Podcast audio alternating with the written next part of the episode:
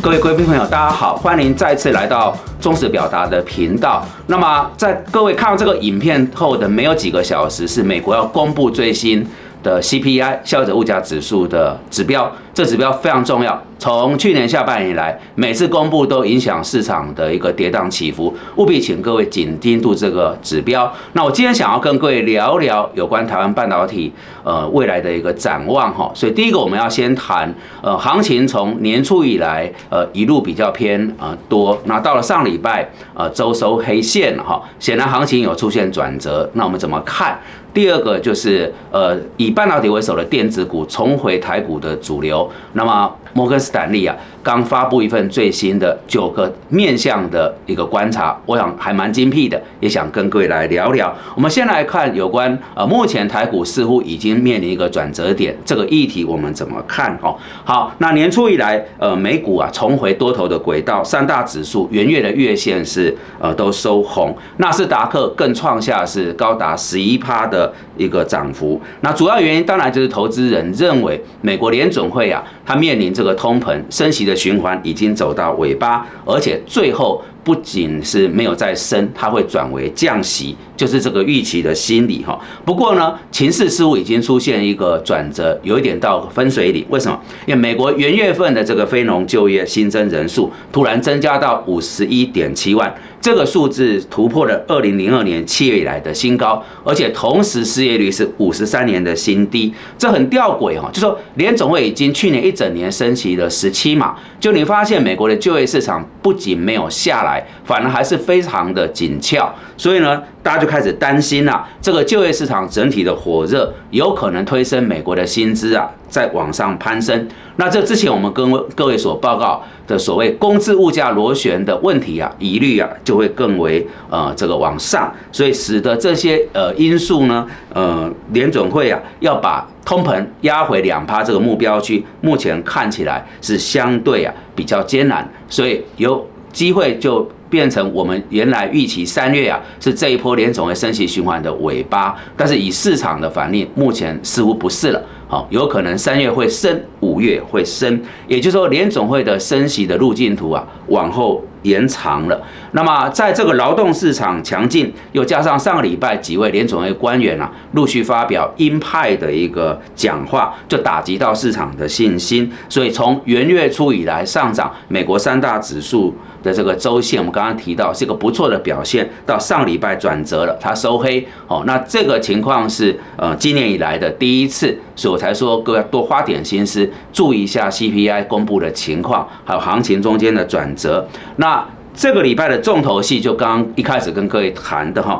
二月十四号台北时间晚上，美国所公布最新元月的 CPI 消费物价指数。那统一投顾最新提出的看法是，因为元月份啊，金属原料价格大涨，还有劳动市场还是相当的热络，核心的 CPI 哈，就是扣除掉呃这个食物跟能源的这个 CPI，很可能还会再往上走。那另外一个部分就是台股上市贵公司元月的营收普遍就是衰退，那科技业者的展望法说啊，也都多数比较保守，所以在搭配刚刚我们提到技术面似乎也面临了一个多空转折，所以要提防这个礼拜的盘势啊，会比较剧烈的震荡哈。那今年台股企业获利。呃，出现衰退已经是大家都有的心理准备。那整体来讲，电子股的获利啊，还是表现会优于船产。那成长动能比较好的电子股，包括这个光电、哈、细晶圆、化合物半导体、电子零组件等族群。至于较有动力的呃船产的部分，则集中在水泥、钢铁、橡胶、汽车零组件。观光及生机医疗有关这个族群的追踪，提供一点方向上的思维给各位贵宾朋友参考。接着我们就进入到为各位准备的第二个子题，是有关 Market Study 刚发表出来对半导体产业九个面向的观察。那为什么谈这个呢？刚刚所谈到，因为这个这一波的反弹呢，电子股是重回主流哦。那到这几天呢，它的成交量已经是整个就权重占比较高，所以很明显，各位操作台股啊，其实一定要先优先看半导体。啊，因为它的涨跌就直接联动到指数的涨跌哈。那摩根士丹利这份报告是他跟美国的投资人去做了一个交流，他也更新了对半导体产业的看法。那他是这么谈的哈，就是美国投资人乐观看待整体股市的行情，但对半导体产业的基本面还是有疑虑的。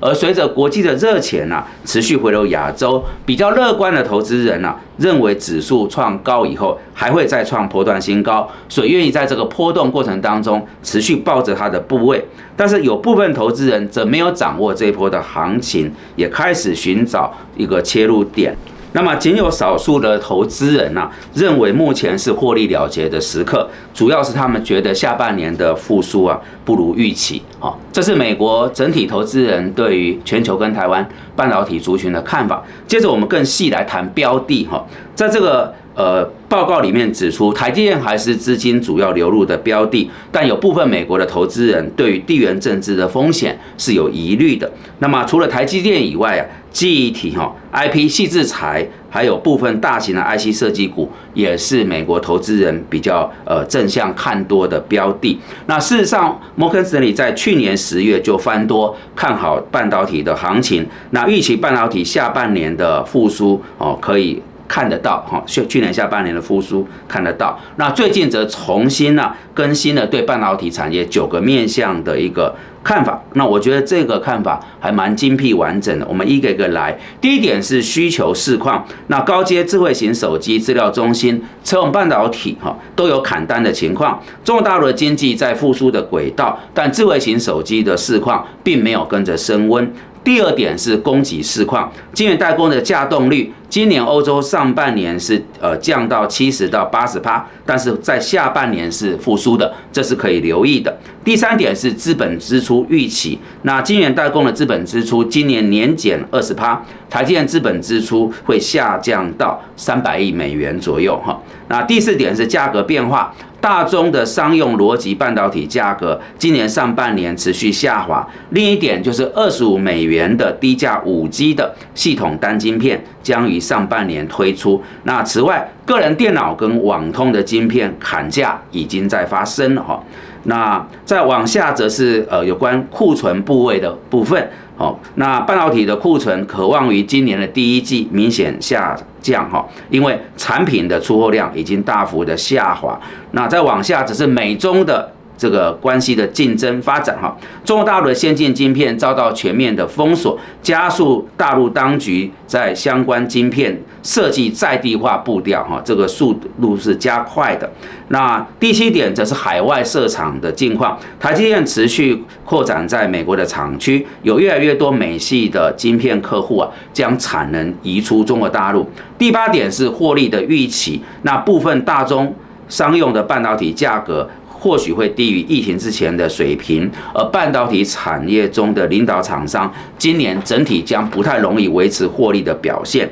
最后一点就是竞争的样态哈，那中国大陆 RF 的半导体哈，那 PMIC、MCU 立基型记忆体和大中商用晶片代工这几个产品都遭到砍价，然后另外一个角度是高通跟联发科的竞争都会更为激烈，这是整个摩根斯坦利对半导体产业九个面向的呃观察哈，可能请各位再进到里面做更为细致的梳理。那么看完了这。份呃报告，我个人这里有几点评论如下哈。第一点就是呃，受到美国去年四十年来最高涨的通膨，联总会展开暴力式的升息，因此消费性电子的终端需求啊，就整个下修。那么有一个世界半导体贸易统计组织发布最新的报告，它调调降了哈整个对二零二二年半导体产业的产值，从先前预估的六千三百三十二点三八亿，哦年增十九点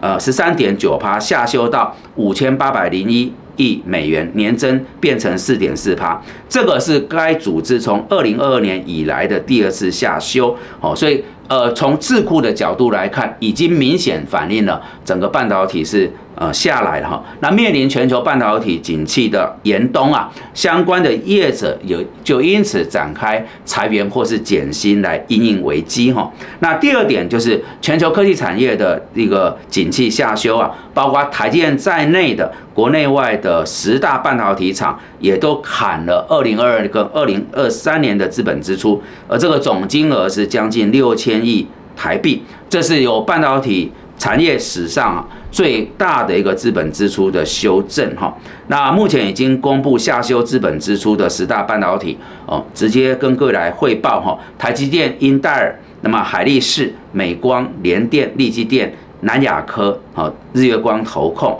哦，万宏哦等等，这都指标公司。那你看得到它涵盖的是包含晶圆代工、记忆体跟封测这三块领域。资本支出在过去是带动半导体族群上涨很重要的一个源头，但现在在这个指标显然是要比较保守一点。最后就是半导体产业的去库存呐，它是直接牵动到复苏的态势。也就是各位如果要琢磨半导体的股票，要紧盯住库存的变化。之前有跟各位报告了，我们认为这个库存调整到合理是到第三季，所以第三季以前半导体股价的上涨。比较不是一个基本面的条件哦，会是我们建议就是波段操作哈。那季节性的因素跟景气需求是变数，后续就要去关注产业跟客户它库存去化的速度是否有符合预期哦，这样才可以比较来判断整体啊这些公司在下半年的表现。好，我们要收尾哈，我觉得这个结论很重要，呃，各位参考，就是说综合来看啊，半导体产业历经两年的超级循环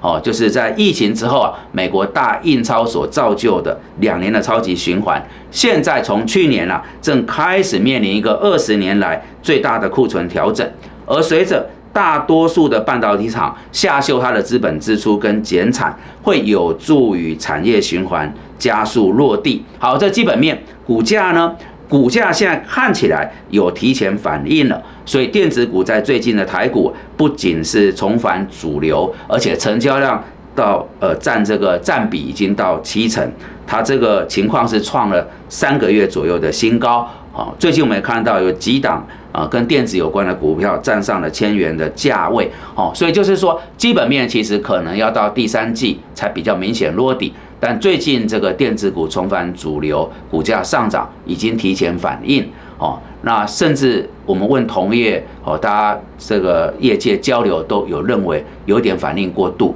哦，所以刚刚一开始切这个盘面是提醒大家，呃，连续多周收红，上礼拜收黑周线，哦，是一个转折。哦，那留意最新公布美国的 CPI，还有半导体产业这个呃资本支出跟库存数字的变化。哦，那有比前面高一点风险意识。这大概是我们所提的投资建议。好的，以上是我们今天所准备的内容。如果大家觉得有助于判断跟操作，敬请帮忙按赞、订阅、分享跟开启小铃铛，感谢大家。